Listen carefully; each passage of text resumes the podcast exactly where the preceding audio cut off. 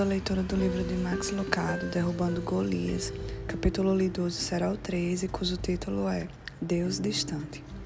Um homem morto e um homem dançando, um esticado no chão e o outro dando pulos no ar. O homem morto é o sacerdote Uzá, o homem que está dançando é o rei Davi. Os leitores de 2 Samuel não sabem o que fazer com nenhum dos dois. Um pequeno contexto os ajudará. A morte do primeiro e a dança do segundo têm algo a ver com a Arca da Aliança, uma caixa retangular comissionada por Moisés. A caixa não era grande, 1,10 metro e dez de altura, por 70 centímetros de largura. Três dos objetos hebraicos mais preciosos ficavam na arca.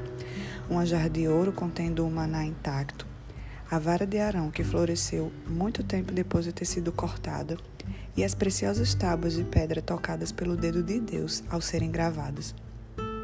Uma lâmina de ouro pesada chamada propiciatório servia como tampa para a caixa. Dois querubins de ouro com asas estendidas ficavam de frente um para o outro e olhavam para a tampa do ouro, para a tampa de ouro. Representavam a majestade do Senhor, guardando a lei e as necessidades do povo. A arca simbolizava a provisão, o maná de Deus, o poder, a vara de Deus e os preceitos, os mandamentos de Deus e principalmente a presença de Deus. Durante a época do templo, o sumo sacerdote podia ficar uma vez por ano diante da arca. Após oferecer sacrifícios pessoais de arrependimento, ele entrava no Santo dos Santos, segundo a história, com uma corda amarrada ao tornozelo, para que não perecesse na presença de Deus e precisasse ser arrastado para fora. É possível exagerarmos quanto à importância da arca? Dificilmente. Até onde seria preciosa para nós a manjedoura em que Jesus nasceu? E a cruz? Se tivéssemos a mesma cruz sobre a qual ele foi crucificado, daríamos valor a ela? Você também daria. Por isso, nós nos perguntamos por que os israelitas não valorizavam a arca da aliança. Surpreendentemente, deixaram-na acumular pó por 30 anos na casa de um sacerdote que morava cerca de 11 quilômetros ao oeste de Jerusalém. Negligenciada, ignorada. Mas Davi, recém-coroado, resolve mudar isso. Depois de organizar a cidade de Jerusalém, ele tem como prioridade trazer a caixa de volta. Planeja um desfile de alto nível e convida 30 mil hebreus a participar. Eles reúnem-se perto da casa do sacerdote Abinadab. Seus dois filhos, Uzá e Aiô, são responsáveis pelo transporte. Eles carregam a arca em uma carroça puxada por bois e começam a marcha. Trombetas soam, canções ecoam e tudo segue bem ao longo de três primeiros quilômetros até que eles pegam um trecho ruim da estrada. Os bois tropeçam, a carroça balança e a arca se desloca. Usar pensando que a caixa sagrada estava para cair da carroça, esticou o braço para segurá-la. O céu fulminou Uzá e ele morreu, segundo Samuel 6,7. Isso acaba rapidamente com um desfile, Todos voltam para casa. Profundamente angustiado, Davi volta para Jerusalém. A arca é mantida na casa de Obed-Edom, enquanto Davi resolve tudo. Ao que parece, Davi é bem sucedido em sua missão, pois ao final de três meses ele volta e recupera a arca e reinicia o desfile. Dessa vez ninguém morre. A dança. Davi entra em Jerusalém cheio de alegria, e Davi foi dançando com todas as suas forças perante o Senhor. Dois homens, um morto e o outro dançando. O que eles nos ensinam?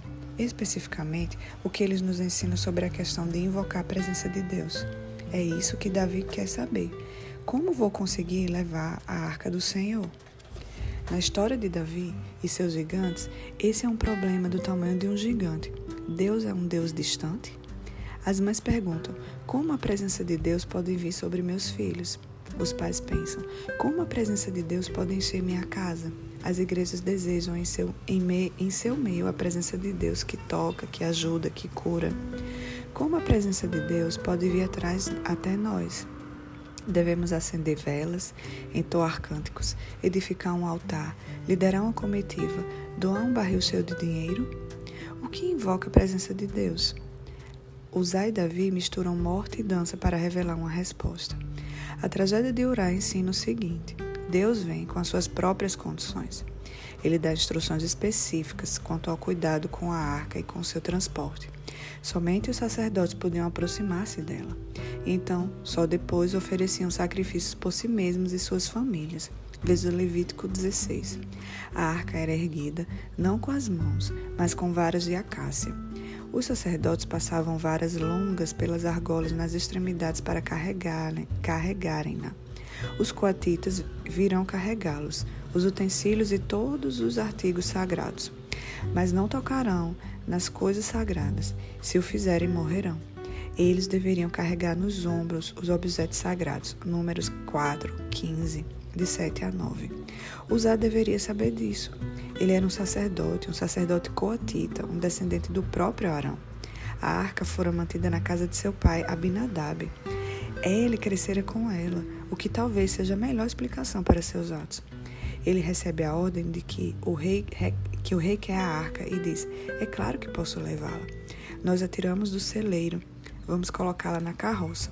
O santo tornou-se monótono, o sagrado de qualidade inferior. Por isso ele muda as ordens por conveniência, usando uma carroça em vez de varas e touros em vez de sacerdotes. Não vemos obediência ao sacrifício, vemos conveniência. Deus irou-se, mas ele tinha de matar Uzá? Ele tinha de tirar sua vida? Fizemos a pergunta para Joey Shulam. Joey cresceu em Jerusalém, estudou no seminário de rabinos judeus ortodoxos e ainda mora em Israel. Ele conhece o Antigo Testamento a fundo. Ele encontrou alguns de nós no aeroporto e nos levou para Jerusalém, passando perto do lugar onde Uzá foi morto. A pergunta, opinou ele em resposta, não é porque Deus matou Uzá, mas em vez disso, porque ele nos, deixou, nos deixa vivos. A julgar pelo número de igrejas mortas e corações frios, não tenho tanta certeza de que seja assim. A imagem de usar morto manda um lembrete sério e arrepiante para aqueles de nós que conseguem ir à igreja com a frequência que desejam, ter comunhão sempre que desejam. A mensagem é: não relaxe diante do santo. Deus não será levado em carroças convenientes ou carregado por animais irracionais. Não confunda com um gênio que sai de uma lâmpada depois dela ser esfregada ou com um mordomo que aparece ao som de uma campainha. Deus vem Lembre-se, mas ele vem com suas próprias condições. Ele vem quando ordens são respeitadas, corações estão limpos e confissão é feita. Mas e o segundo personagem? Qual é a mensagem do homem dançando? A primeira reação de Davi à morte de Uzá não é nada alegre. Ele retira-se para Jerusalém, confuso e magoado, contrariado porque o Senhor, em sua ira, havia fulminado Uzá. 1 Crônicas 13, 11. Três meses se passam antes de Davi voltar para buscar a arca. Ele faz isso com um protocolo diferente. Sacerdotes tomam o lugar de touros, o sacrifício toma o lugar da conveniência. Os levitas consagram-se para transportar a arca do Senhor. Eles carregam a arca de Deus, apoiando as varas da arca sobre os ombros, conforme Moisés tinha ordenado, de acordo com a palavra do Senhor. 1 Crônicas 15, 14 e 15. Ninguém tem pressa. Quando os que carregavam a arca do Senhor davam seis passos, ele, Davi, sacrificava um boi e um novilho gordo. 2 Samuel 6,13. Quando percebe que Deus não está irado, Davi oferece um sacrifício e seleciona a resposta correta às seguintes alternativas: ajoelha-se perante o Senhor, cai prostrado perante o Senhor, abaixa a cabeça perante o Senhor, dança com todas as suas forças perante o Senhor. Se sua resposta for a alternativa D, você acaba de ganhar um ingresso para a quadrilha da igreja. Davi dança com todas as suas forças perante o Senhor. Cambalhotas, chutes para o alto, rodopiando, pulando, não é bater os pés ou balançar a cabeça. O termo hebraico descreve Davi dançando em círculos, saltitando e pulando. Esqueça e arrasta, esqueça o arrasta-pé simbólico ou valsa obrigatória. Davi, o matador de gigantes, torna-se Davi, o dançarino de passos duplos. Ele é, perfeito de um, ele é prefeito de uma cidade famosa no dia em que um santo badalado, pulando e gingando à frente do desfile. E, e, se não bastasse, ele tira o colete sacerdotal, veste de, veste de linho, a veste de linho para orações. O colete cobre a mesma parte que cobre uma camiseta longa, bem ali diante de Deus, do altar e de todas as demais pessoas. Davi tira nada menos que a sua roupa íntima sagrada. Imagina o presidente da República fugindo do salão oval de cueca e dando cambalhotas por uma avenida movimentada. Davi dança e nós baixamos a cabeça. Prendemos a respiração. Sabemos o que está por vir. Lemos sobre usar. Sabemos o que Davi faz com os irreverentes e com os metidos. Sabemos o que Deus faz com os irreverentes e com os metidos. Ao que parece, Davi não estava prestando atenção, pois aqui ele está, em plena presença de Deus e dos filhos de Deus, sacudindo sua roupa íntima. Segure sua respiração e chame o coveiro. Até logo, rei Davi. Prepare-se para ser fritado, flambado e refogado. Mas nada acontece. O céu está em silêncio. Davi continua rodopiando e nós ficamos curiosos. A dança não chateia Deus? O que Davi tem que usar não tinha? Porque o Pai Celestial não está zangado? Pela mesma razão, porque não, eu não estava. Elas não fazem agora, mas quando eram muito pequenas, minhas filhas dançavam quando eu chegava em casa. Meu carro na estrada de casa era sinal para elas. Começavam a puxar a banda. Papai chegou! Elas anunciavam, passando correndo pela porta. Bem ali, no gramado em frente de casa, elas dançavam, extravagantemente. Com o rosto sujo de chocolate e fralda nos pés, elas se exibiam para todos os vizinhos vissem. Isso me incomoda, eu ficava irritado, ficava preocupado com o que as pessoas pensariam. Dizia para elas se endireitarem e agirem de forma madura? De jeito nenhum. Deus disse a Davi que se comportasse? Não, ele o deixou dançar. As escrituras não retratam Davi dançando em algum outro momento. Ele não dançou com a morte de Golias, nunca sambou no meio dos filisteus, não inaugurou seu tempo como rei com a valsa ou dedicou a Jerusalém um giro pelo salão de baile. Mas quando Deus chegou à cidade, Davi não conseguiu ficar parado. Talvez Deus se pergunte como foi que nós nos contivemos. Não gostamos daquilo que Davi queria? A presença de Deus. Jesus prometeu: Eu estarei sempre com vocês até o fim dos tempos. Mateus 28, 20. Contudo, faz quanto tempo que enrolamos o tapete e celebramos a noite afora a presença de Deus? O que Davi sabia que não sabemos? Do que ele se lembrou que nós esquecemos? Em uma frase poderia ser o seguinte: O presente de Deus é a sua presença. Seu maior presente é Ele mesmo. O pôr do sol tira-nos o fôlego, o azul do Caribe acalma nosso coração. Recém-nascidos levam-nos às lágrimas. O amor para toda a vida embeleza nossa vida. Mas leve tudo isso embora. Prive-nos do pôr do sol, dos oceanos, dos bebês murmurando e de corações moles. Deixe-nos no deserto do Saara e ainda teremos razão para dançar na areia. Por quê? Porque Deus está conosco. Isso deve ser o que Davi sabia. E isso deve ser o que Deus quer que saibamos. Nunca estamos sozinhos, nunca. Deus ama você demais para deixá-lo sozinho. Por isso, ele não o deixou. Ele não o deixou sozinho com seus medos, suas preocupações, suas doenças ou sua morte. Por isso, pule de alegria e faça festa.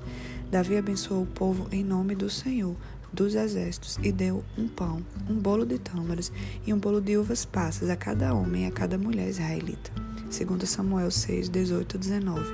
Deus está conosco. Essa é a razão para a celebração. Usar, ao que parece, deixou isso escapar. Usar havia um Deus pequeno, um Deus que cabia dentro de uma caixa e precisava de ajuda para se equilibrar. Por isso Uzá não se preparou para ele. Ele não se purificou para se encontrar com o santo, não ofereceu sacrifício, não observou os mandamentos. Esqueça-se do arrependimento e da obediência. Coloque Deus na parte de trás de uma carroça e siga em frente. Ou, em nosso caso, viva como um inferno por seis dias e aproveite a graça do domingo. Ou quem se importa com aquilo em que você crê? Apenas use um crucifixo em volta do pescoço para ter sorte. Ou acenda aquelas velas, faça algumas preces e tenha Deus do seu lado. O corpo sem vida de usar alerta contra tal irreverência. A falta de temor a Deus leva à morte do homem. Deus não está bajulando, controlando, evocando ou ordenando a descer. Ele é um Deus pessoal que ama, cura, ajuda e intervém. Ele não responde às poções mágicas ou slogans inteligentes.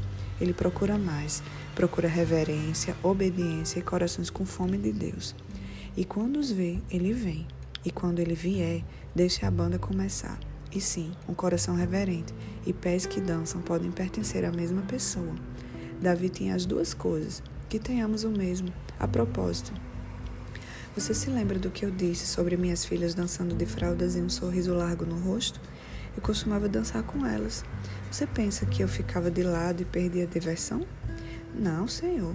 Eu pegava-as no colo, duas ou até três de uma vez, e nós girávamos. Nenhum pai perde a chance de dançar com o filho.